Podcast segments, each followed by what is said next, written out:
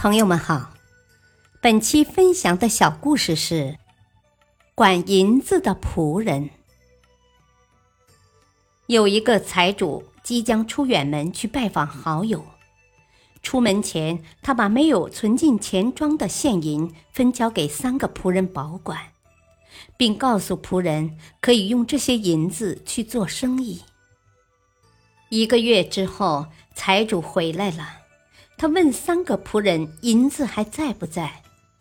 第一个仆人说：“老爷，您给了我两千两银子，我又用他们赚了五千两银子。”财主听了非常高兴，马上夸赞道：“你真是我的好仆人呐！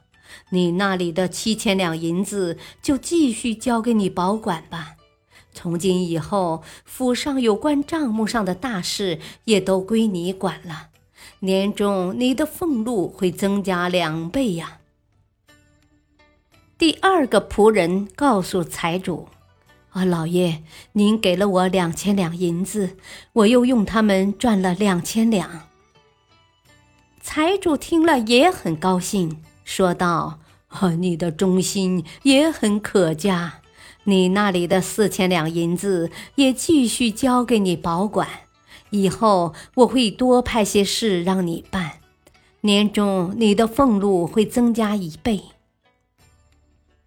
第三个人拿着一个包裹，恭恭敬敬地走到财主面前说：“啊，老爷，您给我的这两千两银子，我怕弄丢了，就埋在后花园的那棵梨树下。”我刚取出来，您看都在呢，一分不多，一分不少。